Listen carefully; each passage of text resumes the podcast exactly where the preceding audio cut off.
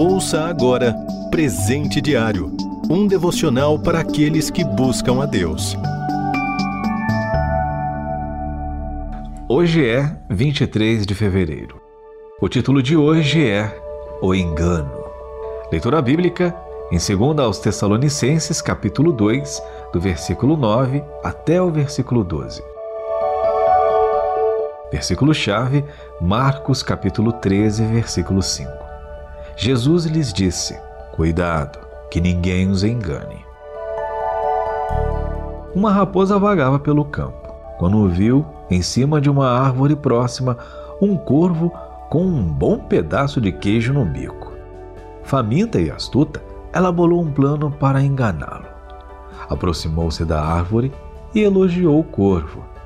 Você é um pássaro muito bonito. Que penas lindas você tem, que cores! Você devia ser o rei das aves. Aposto que tem uma bela voz. Cante uma canção. Quero muito ouvi-lo.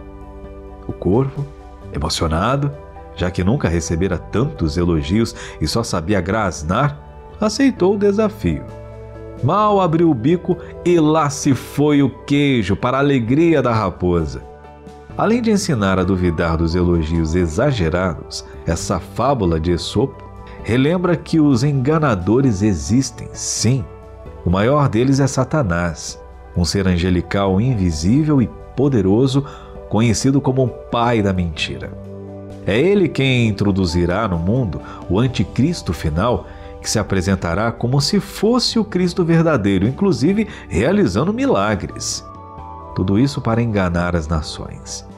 Quem quer ser enganado na mais importante das questões da existência humana, a do nosso destino eterno? Observe as duas dicas do texto bíblico de hoje para não cair no conto do diabo. Primeiro, não creia em todo milagre como vindo de Deus.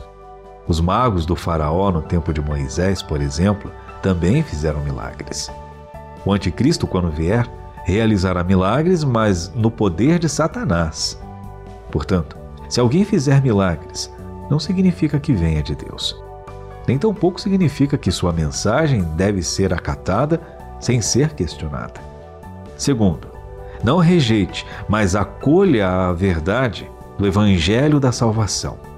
Em resumo, Jesus é uma pessoa e ele disse: Eu sou o caminho, a verdade e a vida.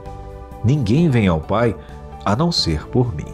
Evangelho de João, capítulo 14, versículo 6. Ao rejeitar a Cristo, você fica à mercê de alguma mensagem enganosa que, por conter certas verdades em meio a mentiras disfarçadas, parecerá convincente. Porém, no fim, será fatal pois isso o levará à condenação eterna. Quem rejeita a verdade do Evangelho de Cristo acabará acreditando na mentira do Anticristo. Você ouviu Presente Diário um devocional para aqueles que buscam a Deus. Acesse rtmbrasil.org.br.